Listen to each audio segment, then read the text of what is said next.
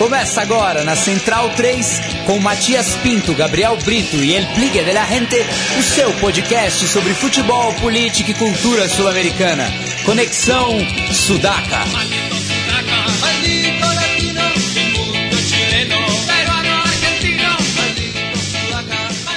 Buenas ouvintes da Central 3, mais uma sexta-feira, mais um fim de tarde aqui no Happy Hour, na Hora Alegre do Conexão Sudaca, invadindo o seu dial cibernético. Estou aqui sempre com a presença dos meus companheiros de luta. À minha frente, Leonardo Lepre Ferro. Salve Matias, salve rapaziada, vamos que vamos. À esquerda do Léo, El Bigla de la Gente, Felipe Domingues. Boa noite, Matias. Boa noite a todos os sudacas. E vamos que vamos. Na ponta da mesa, Gabriel Brito. Boa noite a todos, sudacas, centralinos. Vamos que podemos. Na operação, Leandro e a mim, o nosso mentor. E do outro lado do Skype, né? Não é mais do outro lado da linha, que é, é muita modernidade. Estamos falando lá direto da, lá, de Marônias, é, no norte de Montevidéu, com Juan José Marte, é, que faz parte da equipe de comunicação do Danúbio Futebol Clube. Equipe esta que divide o grupo 2 tanto com, com, as equipes aqui de São Paulo, o São Paulo e o Corinthians, e o São Lourenço, ao qual o Danúbio estreou ontem, infelizmente com uma derrota de virada nos últimos minutos da partida. E aí, Juan, como você está? Hola, ¿cómo están? Muchas gracias eh, por invitarme a hablar y bueno, un gusto. Bueno, é, falando, a gente queria saber a, a, aqui, Rua, para o torcedor brasileiro que tá, é, não está muito familiarizado com a equipe do Danúbio, como vem esse Danúbio para Libertadores? Y bueno, todavía nos dura un poco la, la tristeza de la derrota de ayer, no sé si tuvieron la oportunidad de ver el partido, Sí, pero todos los hinchas quedamos con una sensación un poco de amarga por un lado por, el, por cómo se dio el resultado final, pero a la vez hay, es unánime el orgullo que tenemos de este equipo tan joven que le hizo pelea al último campeón de América, ¿no? Se dominó el partido durante mucho rato y, y eso fue muy bueno porque realmente hay pocas pocas personas y pocos periodistas que están creyendo en este Danubio, justamente por la juventud y la falta de experiencia que tiene el equipo, pero creo que se dio una muestra de que, de que hay material y bueno, los jugadores así están, ¿no? Con mucha motivación, como lo demostraron ayer, y con mucho orgullo de poder representar a Danubio jugando entre tres rivales tan grandes, así que así estamos, ¿no? A la espera y bueno, a la expectativa del, del partido del miércoles. É, Juan, é, esse Danúbio, como você bem disse, foi praticamente formado nas canteiras, nas categorias de base do Danúbio. E a respeito disso, é, assim como vimos ano passado com o Defensor, que fez uma grande campanha, chegou à semifinal, aliás, o Defensor que é o grande rival do Danúbio historicamente, se há alguma coisa diferente acontecendo no futebol uruguaio, é, nas categorias de base, nós vimos um Mundial Sub-20 com o Uruguai com um time muito bom, com jogadores que certamente irão brilhar no futebol europeu, e esse Danúbio segue essa linha, né? Um time, não sei, dos 11 que jogaram ontem, talvez 8, eh, tenham saído aí das canteiras do, do Danúbio. Sí, así es. Eh, de hecho, no sé si ustedes saben, pero nosotros nos autodenominamos la Universidad del Fútbol, justamente porque nuestro mayor orgullo es formar jugadores, jugadores tales como Edinson Cavani, que de hecho ayer escribió en Twitter, le deseó suerte al equipo, ¿no? Es uno de los jugadores que, que, se formó en nuestro club, igual que Álvaro Recoba, Javier Chevantón, Marcelo Salayeta, hasta Diego Forlán pasó por nuestras juveniles. Entonces, es el orgullo que tenemos y realmente el equipo que presentamos en esta Libertadores es, eh, es una muestra muy fiel de eso, porque la gran mayoría de los jugadores son de las juveniles y, y son todos muy jóvenes realmente. Ayer ninguno, ninguno de los jugadores superaba los 30 años y los dos que estaban más cerca de los 30 son justamente los que no son de nuestra cantera, que eran Hamilton Pereira en la mitad de la cancha y Bruno Fornaroli adelante. Pero el resto realmente son todos jóvenes del club, grandes promesas, este, que, seguro van a aparecer muy pronto, como ya han aparecido en las selecciones juveniles de Uruguay, van a aparecer en la mayor, en breve. Certo, Juan. Até lembrando que o Danúbio perdeu jogadores em relação ao time que foi campeão uruguaio, né? O time poderia estar um pouquinho melhor, assim, para lembrar para o ouvinte. Inclusive o Camilo Maiada, que foi eleito o melhor jogador do campeonato, como bem sublinhou o, é o Douglas Seconello, Matias, que está escrevendo no Globo Esporte. Isso, o Douglas Fez uma Seconello. boa matéria sobre o Danúbio hoje. Eu sempre confundo os caras de impedimento de nomes, assim. Fez uma boa matéria sobre o Danúbio hoje, lembrando que o time ainda perdeu uma. Além de ser muito jovem, alguns desses jovens já foram negociados, né?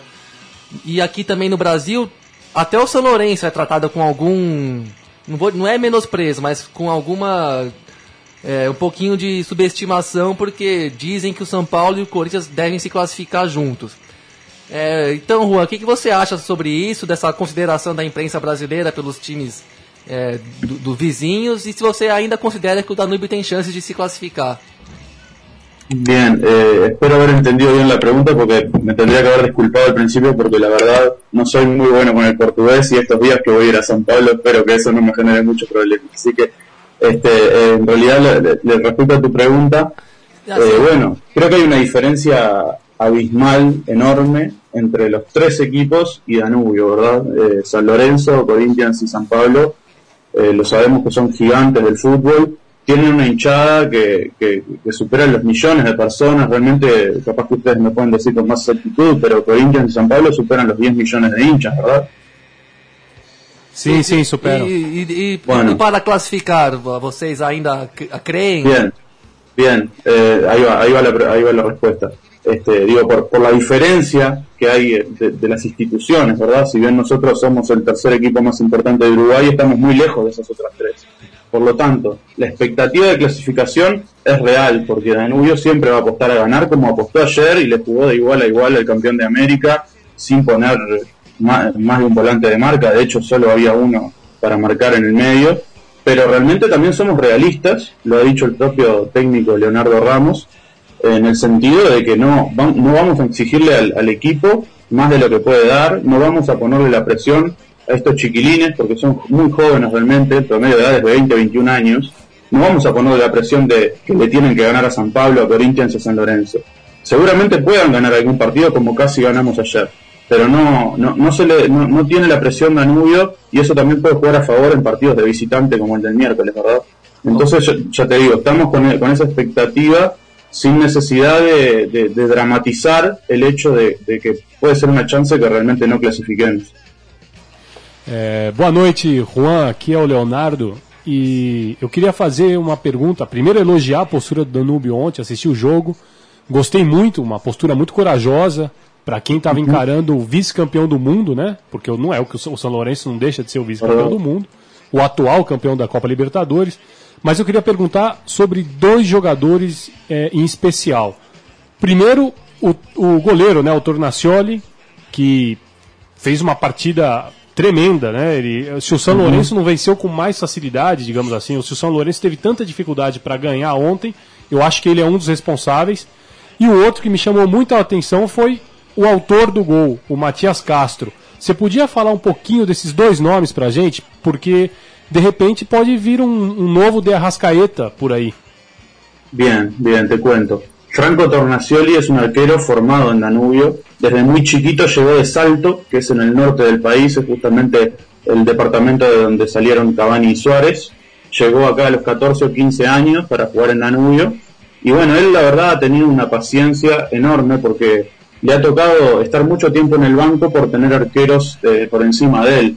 Este, ha, tenido arquero, por ejemplo, mientras él fue suplente, estuvo Goicoechea, que llegó a atajar en la Roma después, o estuvo ahora últimamente Ichazo, que fue el arquero con el que salimos campeones, que ahora está en el Torino de Italia. Entonces, Franco tuvo mucha experiencia, pero en el banco. Entonces, recién ahora le tocó debutar en primera. Hace muy poquito. De hecho, tiene solo dos partidos en primera. El, tercer partido de, de él profesionalmente fue ahora con San Lorenzo. Sin embargo, es un muy buen golero que, del cual el del club se espera mucho. En juveniles dio mucho que hablar.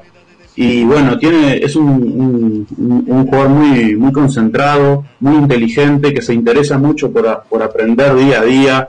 Eh, por contarte una anécdota, él nos pide que filmemos los entrenamientos para él mirarse después y ver cómo puede mejorar su técnica al atajar. Y, y bueno, de hecho también tiene mucha personalidad y como ejemplo está que el otro día cuando jugamos el domingo contra Racing, antes del partido con San Lorenzo, él fue el capitán del equipo y era su primer partido como titular en primera división. Por lo tanto ahí es una muestra de personalidad. Eh, respecto a Matías Castro, es un delantero argentino que llegó hace seis meses al club, viene de la C de Argentina, del, equipo Cambaceres.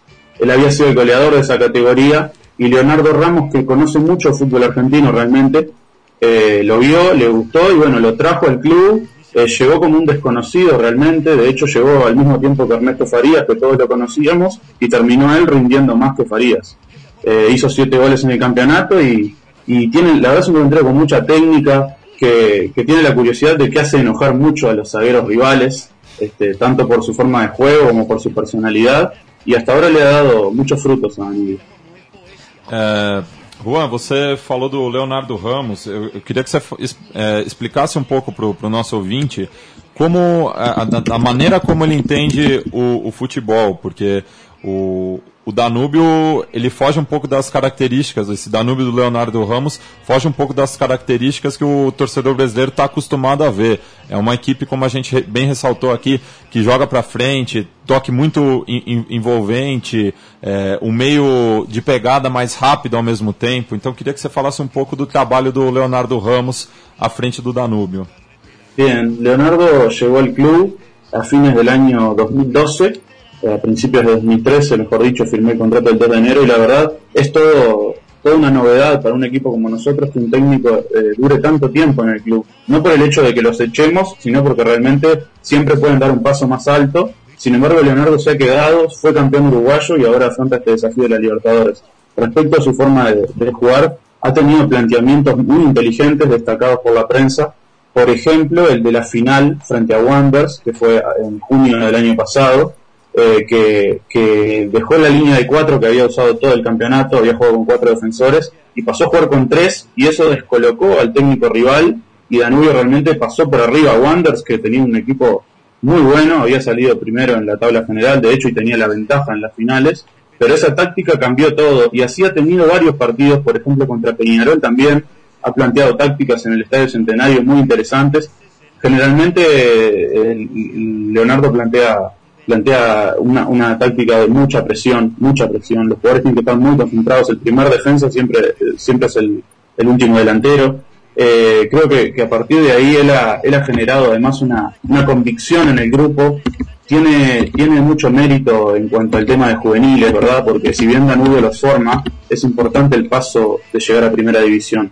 Y él ha generado una mecánica de que los que ya están debajo, que en la tercera, lo que vendría a ser la reserva del equipo, los más chicos entrenan igual que la primera. Entonces el día que suben no sienten tanto el impacto y eso se, ha demostrado en, como en, varios casos que, han debutado en equipos en partidos muy importantes y, y, por esa por esa confianza que les da Ramos realmente rinden muy bien los jugadores jóvenes. É, Juan, é sempre delicado né, falar de dinheiro, mas é, a comparação do, do pressuposto do São Paulo, do Corinthians, também do São Lourenço com o Danúbio é enorme. A gente queria saber, assim, em números, é, quanto custa a, a, folha salarial do, do Danúbio, tendo em conta que a do São Paulo é, chega em torno de 9 milhões de reais, né? Bueno, eh, no, no, no te sabría decir exactamente eh, solo el presupuesto del plantel, pero te puedo decir la institución en total, eh, cuánto gasta por, por mes. 350 mil dólares gasta por mes Danubio, en total, para mantener todo, plantel principal, todas las divisiones juveniles y todo lo que hace el funcionamiento de, de, del club, ¿verdad? É, é, Juan, mais uma pergunta, já que você mencionou aí é, a, a, rápida né, passagem do, do Tecla Farias, ficou, ficou uma, enfim, com um gostinho, uma decepção de alguma maneira pela, pela por ele não ter rendido tudo que ele pode render? Y realmente el Tecla Farías llegó a Danubio y generó mucha expectativa en el fútbol uruguayo, ¿no? Un jugador de renombre que supo ser goleador en Argentina, que jugó en Europa, que jugó en Brasil, y realmente llegó a Danubio y hizo mucho ruido, ¿no? Pero lo, que pasó la verdad fue que no, no, Danubio no, no tuvo un buen semestre. Y él tampoco tuvo su mejor semestre, entonces hizo solamente dos goles y de penal. Y, la, verdad también hay que decir, no tuvo un compromiso total en los entrenamientos, con el equipo, pero no estuvo tampoco en su mejor forma física, nunca, lo, nunca llegó a estar 100%, y eso lo, lo relegó un poco. Además teníamos el buen momento de Matías Castro, realmente, que, que era de los pocos que tenía que rendía en ese, en ese semestre en el equipo y, quedó relegado y bueno, ahora eh, se, se, decidió rescindirle el contrato. También es cierto que no vino eh, a, digamos, a ganar millones a Danubio, por supuesto, vino porque eh, conocía a Leonardo Ramos de cuando Leonardo era jugador de estudiantes, entonces él como para volver a tener continuidad eligió llegar a Danubio. Y tuvo un poco esa continuidad, pero como no rindió dejó de tenerla y bueno, los resultados están en la vista. É, Juan, aqui é o Gabriel de novo. Uhum. Queria te perguntar se desse time do Danúbio, você, você acha que vai ter algum jogador que vai para a Copa América de Seleções com a camisa da seleção uruguaia? Bueno, actualmente no, no tenemos citados directamente. Teníamos a Emiliano Velázquez y ahora emigró al Getafe de España.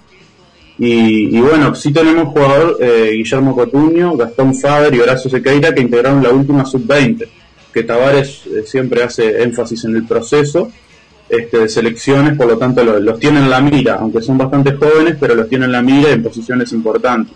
Y después como, como también algo que esperamos desde el club realmente, que, sabemos que un día va a llegar, no sabemos si para esta Copa América o cuándo, pero Federico Rica, el lateral izquierdo, sabemos que va a ser citado en algún momento porque tiene un nivel muy alto, eh, a Uruguay le hacen falta laterales izquierdos y, y Federico tiene 21 años y realmente su rendimiento ha sido altísimo, tiene personalidad, tiene gol y seguramente no, no, nos, no nos vamos a sorprender cuando Tavares lo cite.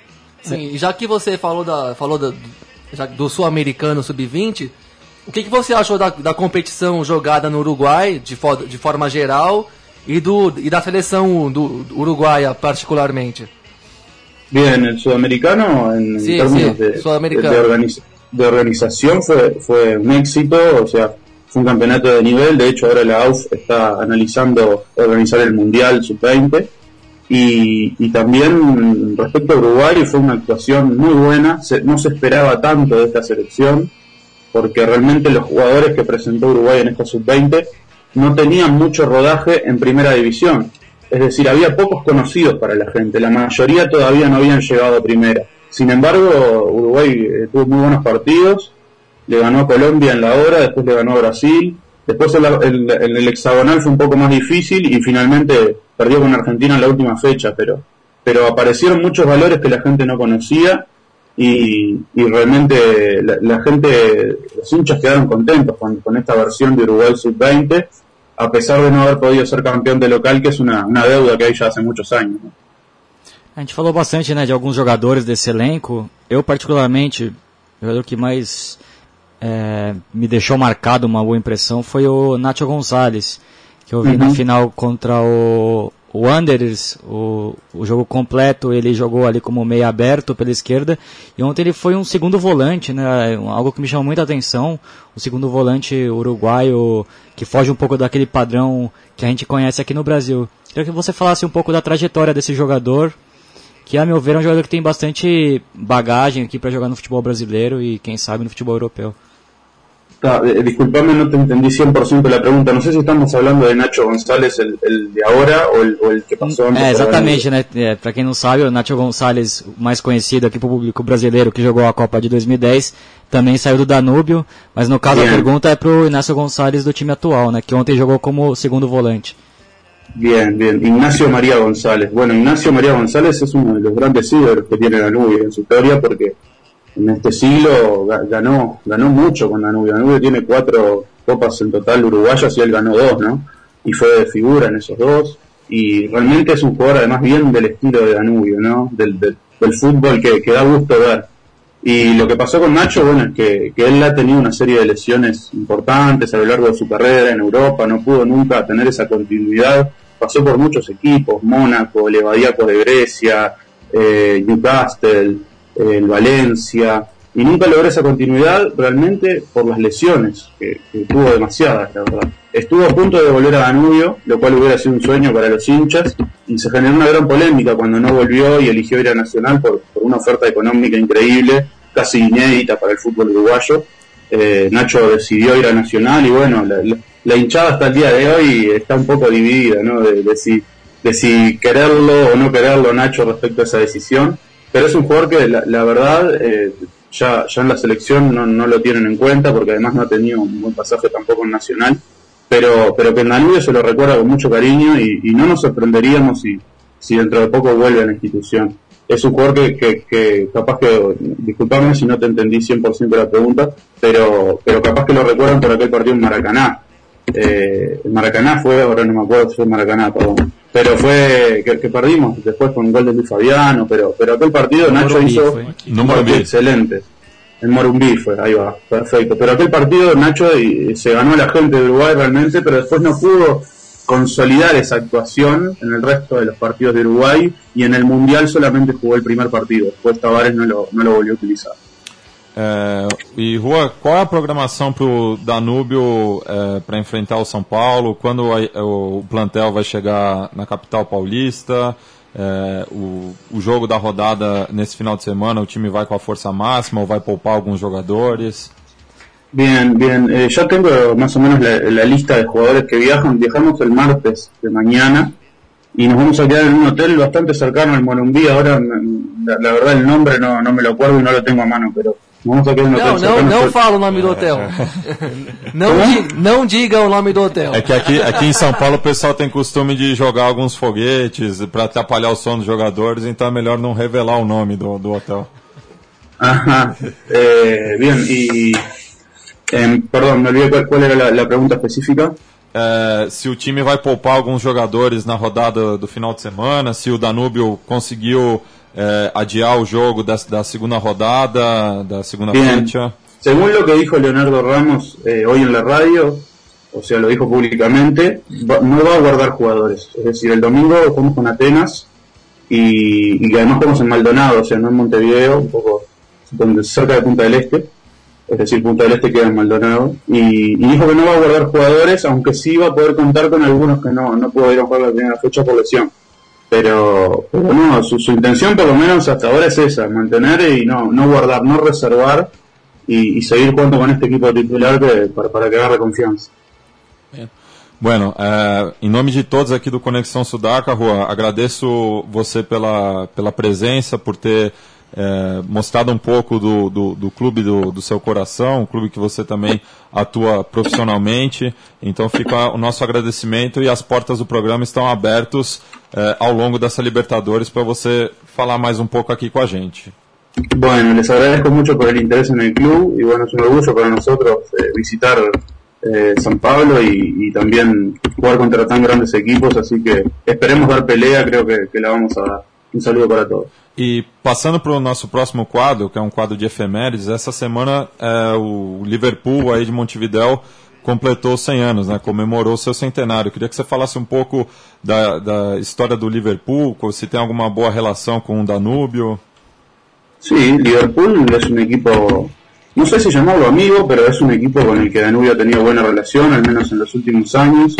Es cierto que las hinchadas, te puedo contar una anécdota, tienen algún un poco de rivalidad, sobre todo de ellos hacia nosotros, porque en el, 2000, creo que fue, si no me equivoco el año, eh, Danubio le gana el partido a Liverpool y lo envía a la segunda división.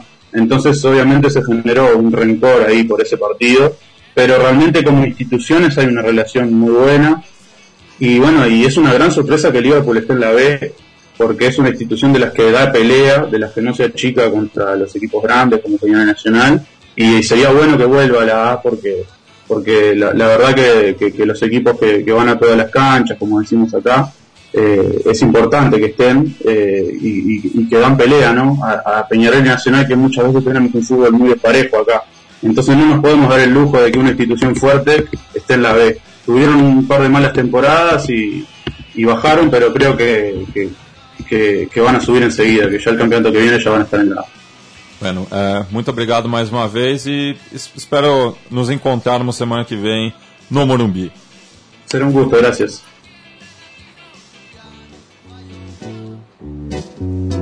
Recuerdos de Ipacaraí.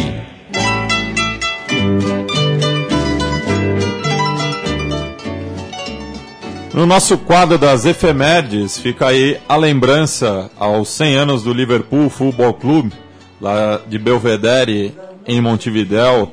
Equipe essa que tem entre os seus sócios honorários Paul McCartney, que durante suas apresentações em Montevidéu foi agraciado com um carnê de sócio. E equipe que também é, contou em suas fileiras na década de 40 com Rock Maspoli, goleiro campeão mundial pelo Uruguai em 1950. Em homenagem aos 100 anos do Clube da Cutilha, vamos ouvir aí o hino em versão mur murgueira.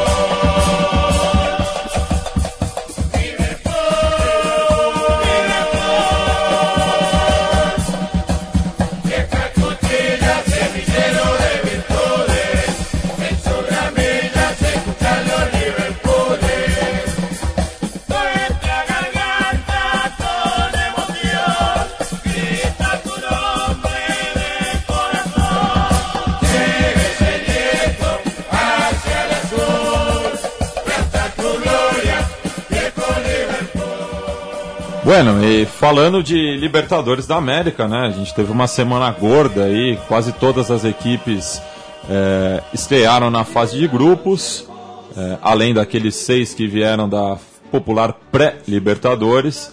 E já na terça-feira de carnaval teve aí Universidade de Chile recebendo o Emelec e sendo derrotada no Estádio Nacional. Uma baita festa da Enteada também é, protestando contra o, o governo e o plano Estádio Seguro mas o resultado até que surpreendente, né, pelo, é, pelo elenco que a Universidade de Chile montou e estava brigando nessa Libertadores. Alguém acompanhou esse jogo? Acompanhei, você viu, Léo? Eu assisti também. Eu, eu, é, o momento da, da universidade não é bom, né? Ela já vem capengando no, no campeonato chileno.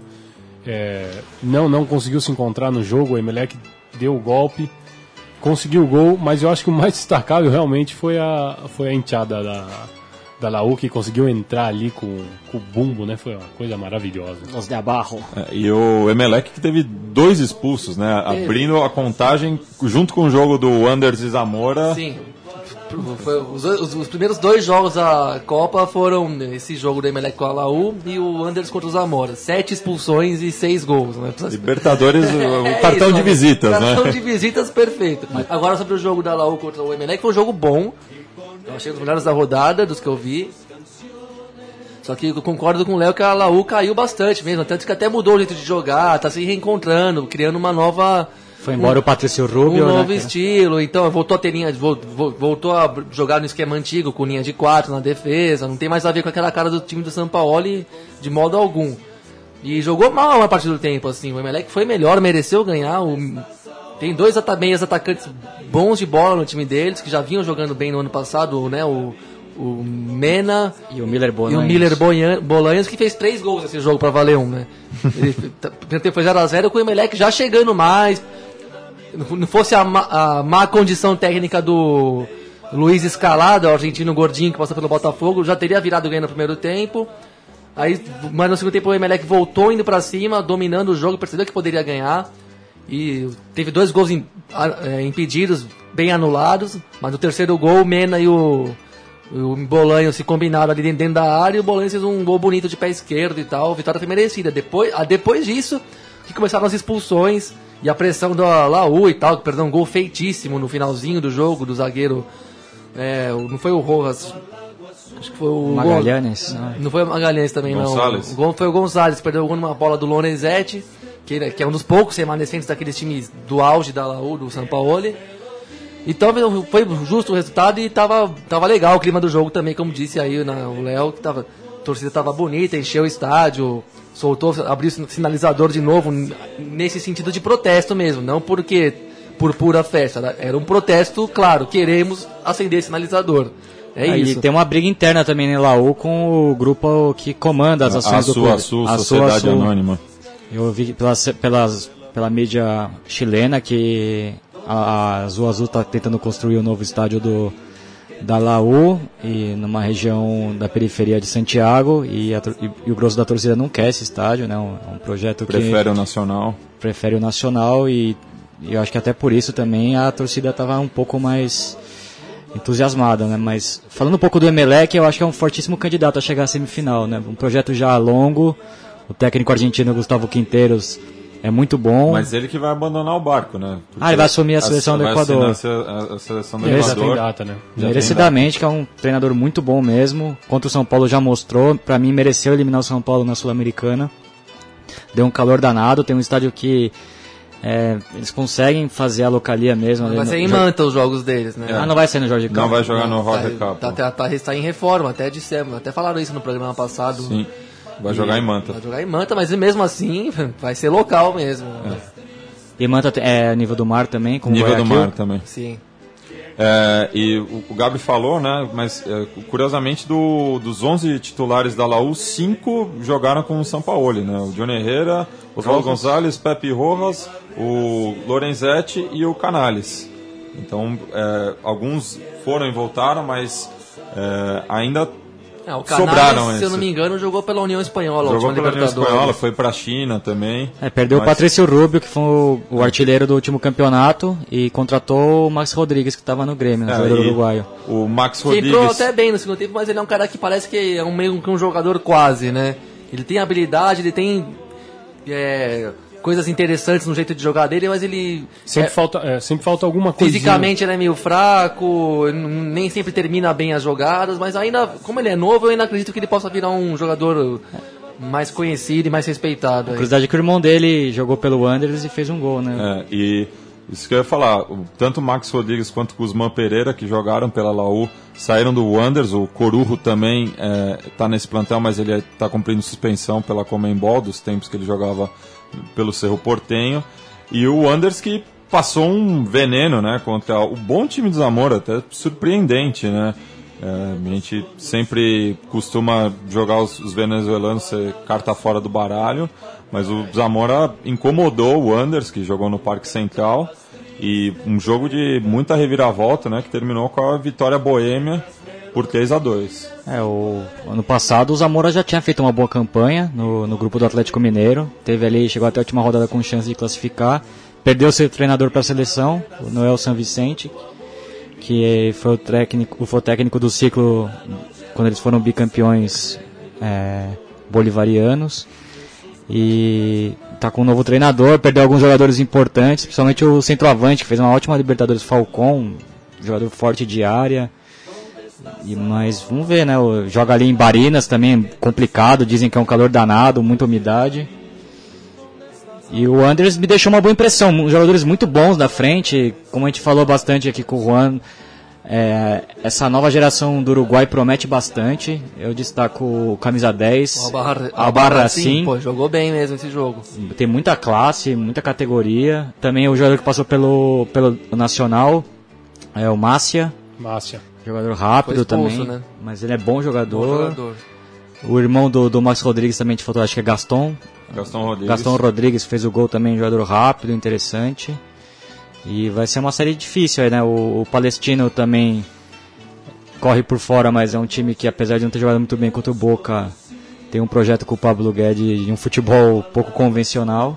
É, aí, Sim, foi a- legal a- esse aí a- uma vaga já é do Boca, não, não, não vamos ser hipócrita, né? O, Boca, Vai por vacilar. camisa, por orçamento, por uma série de fatores E por estar jogando bem. e por estar jogando bem também, é, com a moral que teve na, na pré-temporada, então o Boca já já está com essa primeira colocação, os, os outros três vão correr atrás da, da segunda é, É, da esse- segunda vaga. E esse jogo do Anders contra o Zamora foi legal porque era um jogo que todo mundo. É um, é um grupo que todo mundo tem consciência disso. É o Boca e mais um. Então é um triangular pra gente se matar aqui. Então todo mundo jogou, tá jogando meio que imagina que vai ser jogos com a, bem corajosos de lado a lado, independente de quem é o time da casa ou não. E foi isso esse jogo do Anders contra o Zamora. Lá e cá o tempo inteiro, muita pegada. O Zamora se deu mal porque teve uma expulsão muito cedo, mas mesmo assim saiu na frente com o Murilo, bom jogador pelo ponteiro direito, que fez o gol, mas foi expulso também. Teve cinco expulsões no jogo, né? Isso ajudou o Anders a empatar. Depois o Zamora fez um golaço. Mas o Anders inteirão ainda conseguiu mais uma expulsão numa falha terrível do lateral esquerdo, numa cobertura que terminou num pênalti. E aí, em três minutos, aquelas coisas de mística uruguaia, uma virada relâmpago que você não entende nada, para delírio da torcida boêmia no Parque Central do Nacional. Foi um jogo legal de ver, apesar de ser um dos jogos mais undergrounds possíveis. É, mas é- é- eu acho que isso que você destacou é muito importante, porque eu acho que é o que vai acabar acontecendo mesmo. Que nesse grupo aí vão acabar saindo os melhores jogos da Libertadores. Inde- E tanto é, a participação dos, do, do triangularzinho, desses times que vão jogar entre si para decidir quem vai ficar com a segunda vaga, como a maneira como eles vão se, se plantar para enfrentar o Boca Juniors, porque no final das contas o saldo de gols aí também vai valer alguma Aí coisa. quem arrancar ponto do Boca, né? Ganha uma, um, um alento e tanto pra Não, passar. impressionante o caminhão de gols que o Palestino perdeu, né? É, criou bastante chance, mas faltou a pontaria, porque o- o- teve um volume de jogo Ah, muito grande. O Boca estava jogando Antes no do Boca- contra-ataque. é, An- Antes do Boca abrir o placar também, né? É. sufocou o Boca ali no. no- Não, o Pablo Guedes é um mito, né? A gente tem que louvar esses treinadores idealistas que partem pra cima e não estão nem aí, né? Ele- Eu achei maravilhoso, assim. Cito, Eu- ele- cito o Leonardo Ramos também, que a gente falou no começo do programa. Os dois ponteiros, o Valência e o Riquelme, os meias também são muito bons. E o Boca Informação que ainda vai ter a, a chegada aí do Oswaldo, né? O centroavante de é, peso, cara. que chega com, com muito nome. Ele que é declarado torcedor do Boca Juniors, encrenqueiro de marca maior. Mas o Boca acertou tanto com o Palácio, né? Agora, tá- como vem jogando bem, é, vai ser difícil. Eu- assim, eu- o Boca que jogou na, na quarta-feira é um Boca que ele pode melhorar, mas eu acho que é um Boca que é uma coisa ou outra ali que você vai acertar. É, acho que mais essa referência diária, né? O Jonathan Calera é um jogador muito jovem, o Arroba Barrena confiou nele no segundo semestre, mas dá pra ver que é um garoto que tem potencial, mas ainda falta cancha para assumir ali a camisa 9 do Boca. O Giliotti eu sempre achei um jogador muito limitado, apesar de ser muito raçudo, já ter feito gol em Super Clássico e tudo mais. E o Oswaldo chega com a... O Oswaldo eu acho um bom jogador, né? Ele tem esse lado... Voluntarioso, né? Não é nada brilhante, não. É, não- Então se ele não joga, se ele não, não adianta chegar com o nome de ah, carreira na Europa. Se não jogar bem, não vai, não vai ser titular fácil do Boca assim, não. Mas acho que ele vai encaixar, até pelo espírito dele, por ser torcedor do Boca, eu acho que ele vai Ele vai encaixar co- como uma luva. É, ele vai contar já com a, com a, com a, com a boa. A torcida já vai ter essa, essa, essa boa recepção com ele, por causa que ele já chega. O cara, quando já chega fazendo mais marketing do que ele, ainda nem entrou em campo. Mas o marketing dele com a, com a, com a torcida já. Tribuneiro. É tribuneiro, total. Agora os jogadores de lado de campo são muito bons. É o André Chaves de novo fazendo gol, é muito bom jogador, veio do Banfield. Tem o Carriço, que veio do Central, já na sua segunda temporada. O Palácio que foi um, um achado, Um né? na verdade ele tinha sido emprestado pro, pro próprio Banfield. Já. Banfield tem o Meli, entendeu? Tem, tem, tem. É, o Meli acho que é um jogador que não pode sair do time, é o motor do time, joga muito, dá carrinho. No Super Clássico ele estava muito pilhado. O Gago melhorou muito o seu nível. Eu gostei muito da partida do Gago. Fez até gol no final de semana pelo argentino, né? Que o Boca ganhou bem do Olimpo. O Gago vem Foi melhorando. o terceiro gol na carreira dele, provavelmente. Nesse esquema 4-1-4-1, né, que o Arroba Barrena botou, ele adiantou um pouco o Gago, deixou o Herbes mais como volantão ali. E também o Lodeiro, não sei bem onde o Lodeiro vai entrar nesse time, já que a gente falou que tem jogadores de lado de campo muito bons. Os volantes também mais adiantados, o Gago e o Meli, a meu ver, não tem como tirar eles.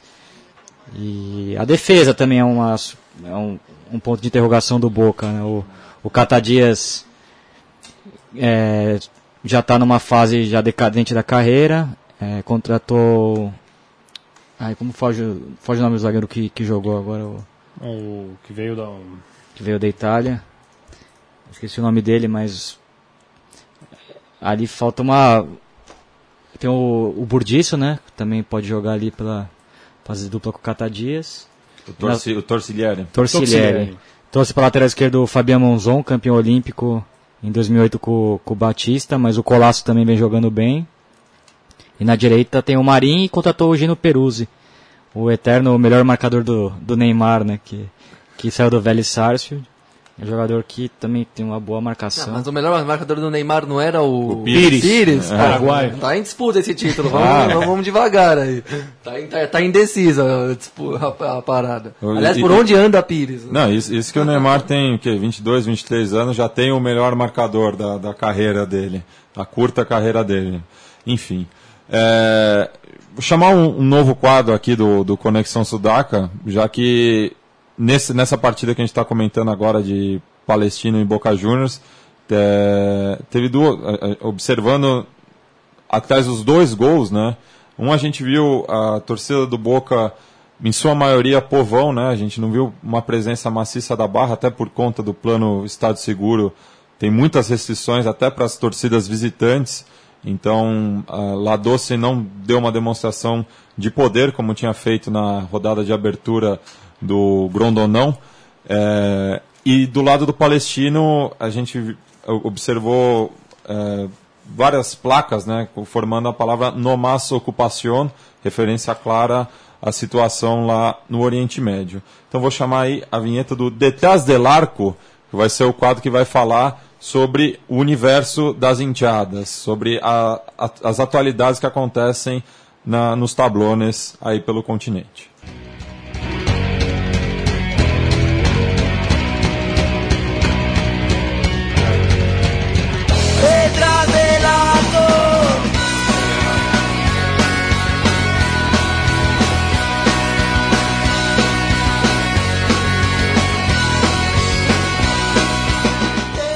Bueno, e a semana foi, foi cheia, né? A gente já falou da, do protesto do Los de Abarro da Universidade de Chile, que entrou com bombo. Na mesma quarta-feira, mais à noite em Santiago, teve o protesto ali na, na tribuna do meio é, do, do, Monumental é, do, da Via Arellano, do Colo-Colo, onde se lia Em Chile se assassina al pueblo mapuche. É, no final de semana, além dessa questão da La Doce, teve relatos de brigas no Uruguai envolvendo os dois grandes clubes que visitaram o Penharol visitou o Cerro que é um dos clássicos mais pegados do Uruguai enquanto que o Nacional visitou o Defensor e nos dois é, tiveram tumultos. Porém no Penharol, no Cerro Penharol o jogo foi interrompido quando o Carboneiro estava ganhando por 3 a 0 é, eu acho que assim, é, o que a gente tem que destacar também é a questão do, do, dos micros, né, que foram apedrejados, os micros do, do, Boca Juniors que foram apedrejados lá no Chile. Por torcedores do Boca. Por torcedores do Boca. Confundindo com o do Palestino. Então, primeiro saiu essa notícia que foram uma confusão, mas parece que já estão já tá meio que uma notícia tá rolando aí de que na verdade foi uma a Barra Brava ela tá pressionando um ato político né? exatamente que a Barra Brava sabia em quem que ela estava tirando as pedras. Ela só não sabia em qual dos ônibus estava o plantel em qual dos ônibus estavam os dirigentes. E ela acertou o ônibus do, do plantel né? Mas ela estava apontando ali o ônibus do, dos dirigentes em, em função da, da, da, do direito de admissão que foi imposto no pro, pro, especialmente para os dois líderes, para os dois capos da 12, né, o Dizel e o Mauro Martin, mais os seus seus guarda-espaldas ali, né, os seus homens de, de, da linha de frente que não puderam entrar no jogo é, inaugural do campeonato Boca Juniors frente ao Olimpo lá e também tiveram direito de admissão lá no Chile. É, então acho que na verdade mais do que um erro ali foi, foi um eles acertar eles acertaram quem eles queriam atirar né a pedra. Eles sabiam o que eles estavam fazendo. Teve a história das faixas no jogo contra o Olimpo né o Léo? Teve a história das faixas né que eles eles deixaram aquele buraco lá no meio da da, da, da La Doce né? Como os líderes não puderam entrar a própria Barra Brava ela deixou o buraco lá atrás do do arco onde tradicionalmente fica a La Doce Ficou aquele. Segunda bandeja. Na né? segunda bandeja ficou aquele, aquele hueco, né? Ali na segunda bandeja. E eles estenderam uma faixa contra o juiz que, que, que, que investiga a, a, a, Barra Brava. E meio que foi um ato é, voluntário, né? Todo o resto do estádio também acabou virando as faixas em sinal de protesto pelo, pela, pela ausência dos líderes da Barra Brava. Inclusive nos camarotes, né? Inclusive nos camarotes da La Bomboneira. Então a gente. É, essa semana saiu no Cantiachê numa. Essa semana, já, já, algumas duas semanas atrás, saiu uma entrevista muito interessante que vale a pena ler com o Pistola Games, com o presidente do Vélez, onde ele, ele, ele deixa tudo bem claro como é que funciona esse, esse, esse universo, essa, esse trânsito entre, entre barra bravas, entre dirigentes, entre políticos. E ele fala, e tem um momento que ele fala ali, ele fala assim, olha, o clube não precisa do barra brava, o, torce, o, o, o dirigente não precisa do barra brava, quem precisa do barra brava é o político. Então, é, às vezes a gente, a gente culpa tanto a, a, dirigência que a gente tem que começar a averiguar mesmo, ver mais aonde é que, a, da onde é que sai o recurso desses caras, né? Ah, sim, até porque as relações políticas que a gente vê entre os barras e dirigentes políticos, você vê que é profundo o suficiente para, né, justificar essa tese do Games aí, porque torcida é torcida, torcedor louco, disposto a fazer tudo pelo time, você acha de graça. Agora, para fazer loucura em nome de um interesse político, aí você já tem que fazer um com um, esquemas mais bem amarrados. Mas e... também teve muita gente que falou que algumas taxas foram viradas à força Que nem todos né, queriam se solidarizar com a barra, mas aí rolou uma intimada geral ali que quem É. fosse contra ia passar mal. E que cara dura do Pistola Games também, né? Pois é, mas você sabe que eu achei, eh, na entrevista eu achei ele tão sincero, assim, que ele fala, ele, quando, quando o repórter pergunta, fala assim, mas você, você não, não teve um passado eh, santo, né? Mas ele fala, minha, minha época era diferente. Enfim. Faça é, aí da clássica, de qualquer, de, de, de qualquer saia justa que você passa no mundo, na minha época era diferente. E o Vélez. é, Resolve mil assuntos com essa saída. o Vélez tem um outro universo, né? A Barra Brava do Vélez É bem- movimenta bem menos interesses do que a do Boca. Mas mesmo assim, tinha o- a, a época do Marquitos era, era pesado. Ele, com, com a recessão da Argentina de 2001 para 2002, a Barra do Vélez foi uma das poucas que conseguiu ir para o Japão apoiar a seleção argentina na Copa do Mundo de Coreia e Japão. Enfim, só contextualizando também um pouco da realidade do Uruguai, que está bem distante em termos de violência dos dois vizinhos, né?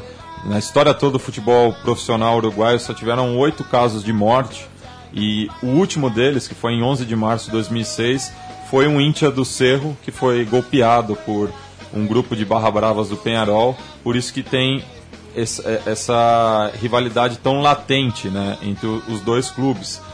Lembrando também que o Cerro é um dos poucos clubes que está habilitado a receber os dois grandes, e mas com os episódios no Luiz Toccoli esse final de semana, talvez perca esse direito. Então a gente vai ouvir só rapidinho um cântico da torcida do Penharol em provocação ao Cerro, só para entender um pouco esse universo.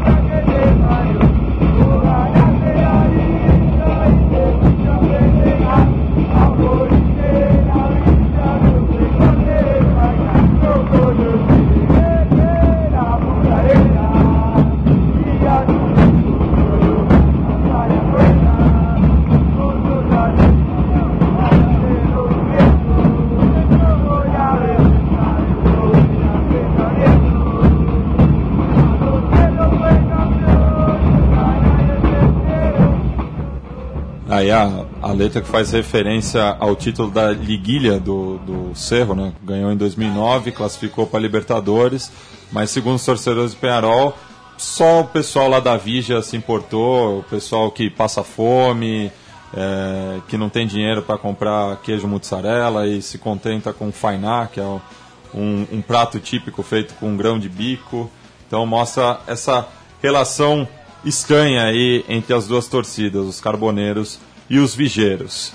Bueno, eh, na quarta-feira, além de Palestina e Boca, que a gente já comentou, tivemos também a estreia na madrugada do Santa Fé, que bateu o Atlas eh, em Guadalajara, bom resultado aí do, do- da equipe colombiana. Grande Gustavo Costas, racinguista de lei, treinador argentino. no, no grupo do Galo, que é um dos mais complicados, e o próprio Galo acabou sendo derrotado é, em Santiago pelo Colo-Colo, um resultado que pode ser considerado normal, né? O Colo-Colo é muito forte em casa, é, teve até uma, também umas escaramuças entre a Garra Blanca e a Galocura, mas o Colo-Colo mostrou bastante E força. o Chupeta e Suaço jogando de armador, né? Posição que a gente não estava acostumado a ver ele quando era centroavante na seleção do Bielsa. E- E, e- o Esteban Paredes como referência diária. É, né? e os gols do Flores e do Paredes que foram os grandes responsáveis pelo último título do Colo-Colo que o credenciou para a disputa dessa Libertadores.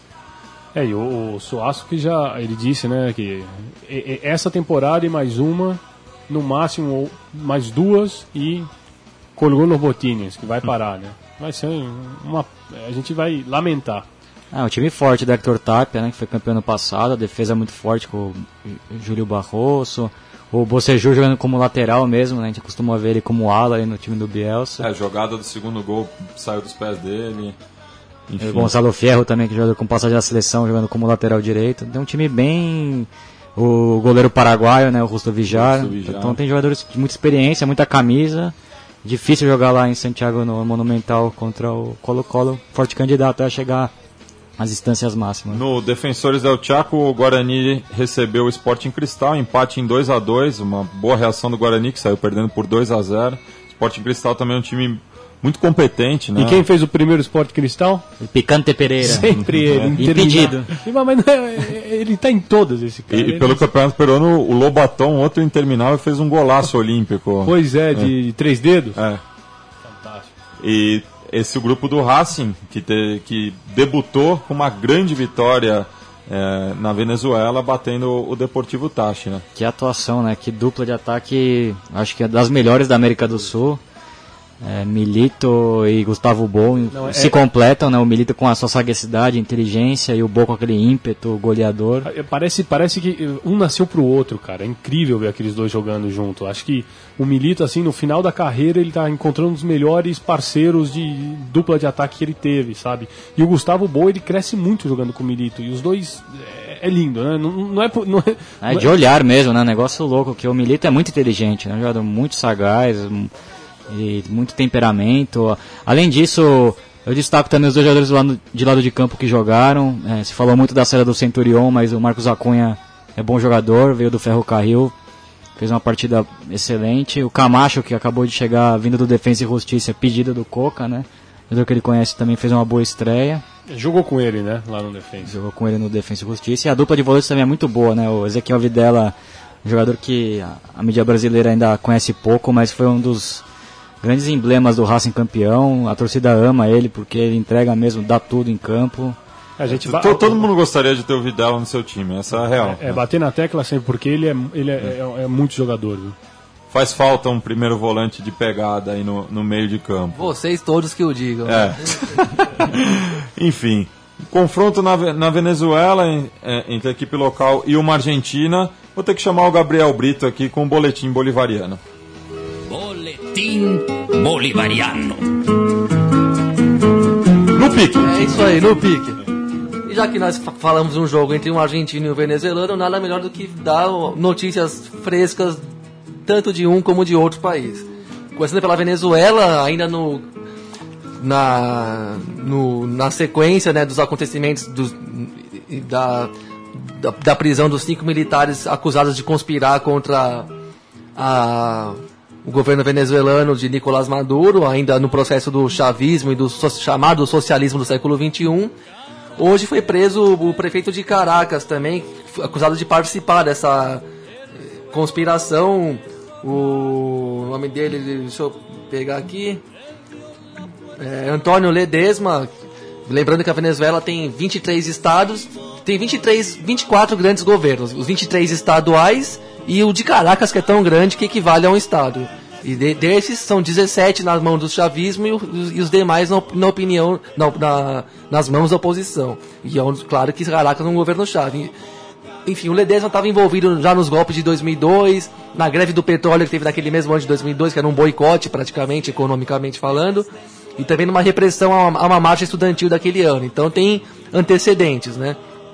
E o governo venezuelano acusou Estados Unidos, Colômbia e Espanha de serem os agentes externos de incentivo e mobilização em prol desse golpe de Estado que continua dando muito pano para manga e você pode, vocês podem reparar que ainda não tem nenhuma grande matéria na mídia, assim, tanto na mídia alternativa quanto na mídia dominante, não tem uma matéria assim muito profunda sobre isso, porque o que mostra que tá não tá fácil descobrir ali o que rolou, tudo o que rolou, o que, que é verdade, o que, que não é, porque é claro que como a gente fala, fal- falou na semana passada também pode ter um, um, uso político do governo, ainda que pode ter existido a, o a tentativa de golpe, mas também eu não, a gente não pode duvidar do jeito que os ânimos são acirrados e a polarização na Venezuela é violenta, a gente também não pode duvidar de uma manobra política estratégica do governo para se legitimar, né? Mas aí tivemos esse desdobramento, uma prisão de um prefeito de Caracas que não é um fato qualquer, né? Agora vamos pular para a Argentina, né? Onde tivemos uma marcha em Buenos Aires e eh, também nas demais províncias, mas predominantemente em Buenos Aires, por causa do, do falecimento do- da morte do promotor e fiscal da República Albe- Alberto Nisman, falecido há exatamente um mês, e que era responsável pela investigação do atentado de 94, o maior da história da Argentina, da Associação Mutual Isra- Israelita Argentina, que é, o, digamos, a, a- uma das instituições que congregava o- e congrega os judeus que moram na Argentina e tudo mais. Essa investigação sempre foi uma coisa muito obscura. O próprio Nisman sempre, quando vazaram os telegramas do Wikileaks e tudo mais, ele, estava envolvido em, em, O nome dele apareceu em conversas e aproximações políticas com a Embaixada dos Estados Unidos. E ao mesmo tempo é, se diz na Argentina que essa investigação nunca, nunca foi de interesse de nenhuma das partes envolvidas, inclusive do, da dupla Estados Unidos e Israel, elucidar isso. E é o que parece, acima de tudo, independente da disputa política e da crise do governo Kirchner que está na sua reta final, a impressão que dá é que convém muito pouco que esse atentado seja de fato elucidado. Inclusive para quem diz ser vítima. É, é uma coisa estranha. Já se tentou conduzir a investigação no sentido de, no sentido de culpar o Irã por ser inimigo desses dois países, mas o Irã, mas nunca apareceu nenhuma grande evidência sobre isso. Enfim, sempre isso, esse atentado e essa investigação sempre foram usados politicamente por outros interesses, tanto de política interna quanto externa da Argentina, né? Que, se aproxim, que foi um dos poucos governos que se aproximou do Irã de forma mais aberta ultimamente, que por sua vez está na lista negra dos Estados Unidos. Enfim, segundo a, o Clarim, a mídia mais à direita, tinha 400 mil pessoas no, no, em Buenos Aires. Segundo outras fontes e outras mídias, tinha 100 mil. Então a gente pode imaginar um meio termo por aí, em torno disso. 400 mil pessoas não era porque geograficamente você já se entende como seria 400 mil pessoas. Teria que ter gente da Casa Rosada até 9 de julho, mais ou menos, da Praça de Maio, aliás, onde foi o protesto. E não tinha tanta gente assim para fazer 400 mil.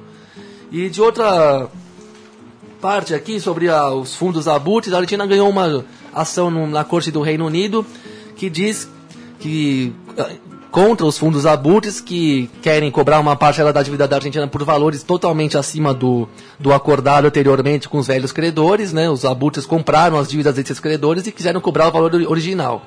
É uma, é uma minoria, porque a maior parte da dívida argentina já foi refinanciada e, os, e, os, e eles estão de acordo com os credores.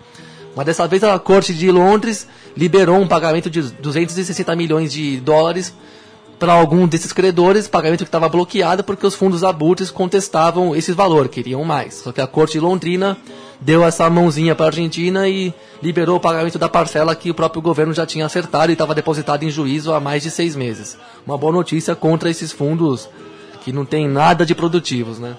Bueno, no pique, um destaque do, dos jogos faltantes. É, vou passar a bola um jogo para cada um. Então, tivemos The Strongest Internacional na altura do Hernando Siles. Eu destaco o Pablo Escobar, interminável também. El patrão del bien. El patrão del bien. E tem novidade aí. Nos aguardem.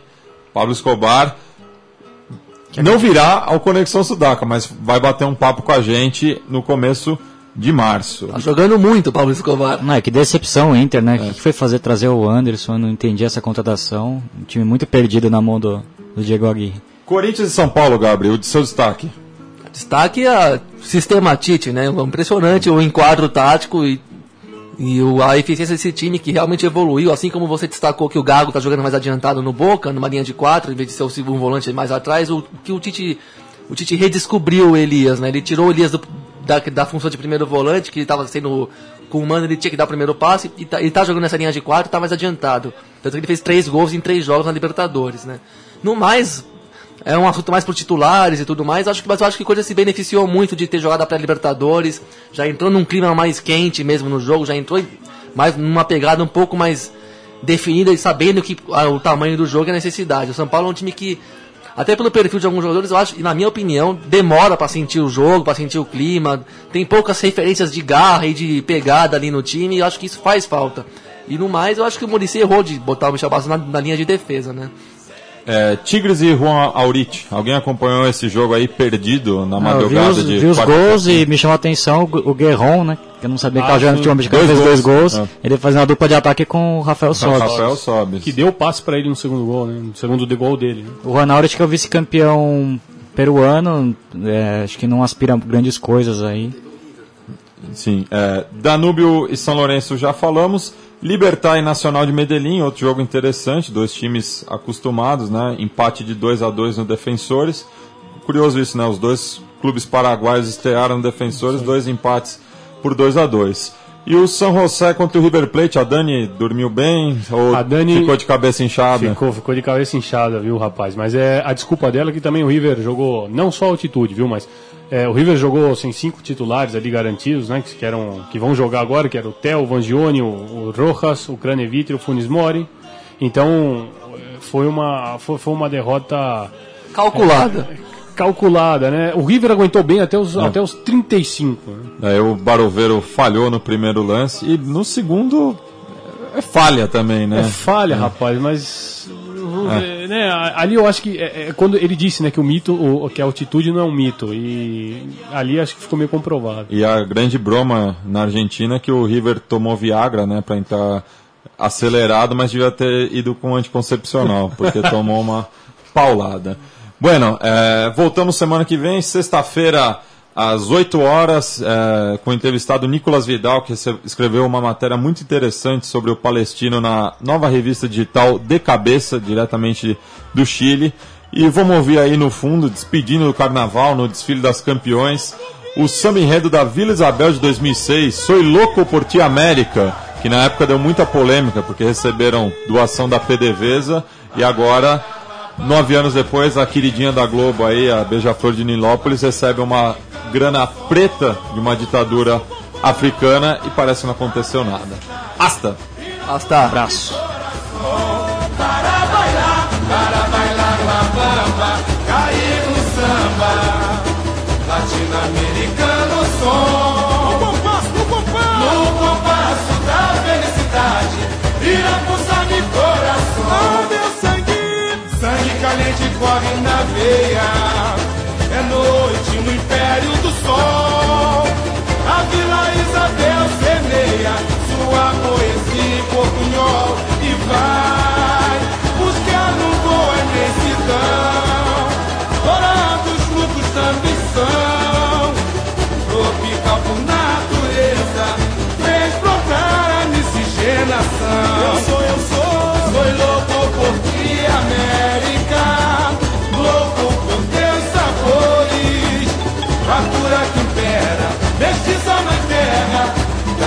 integração das cores. Sou louco, sou louco por ti, América, louco por teus sabores, fartura que impera, mestiça na terra, da integração das cores. Nas densas, nas densas florestas de cultura, do sombreiro ao chimarrão, sendo firme sem perder a ternura e o amor por este chão nas águas da clareza, liberdade a construir. Apagando fronteiras, desenhando igualdade por aqui. Arriba Vila, forte e unida, feito o sonho do libertador. A essência latina é a luz de Bolívar, que brilha no mosaico de cor para bailar.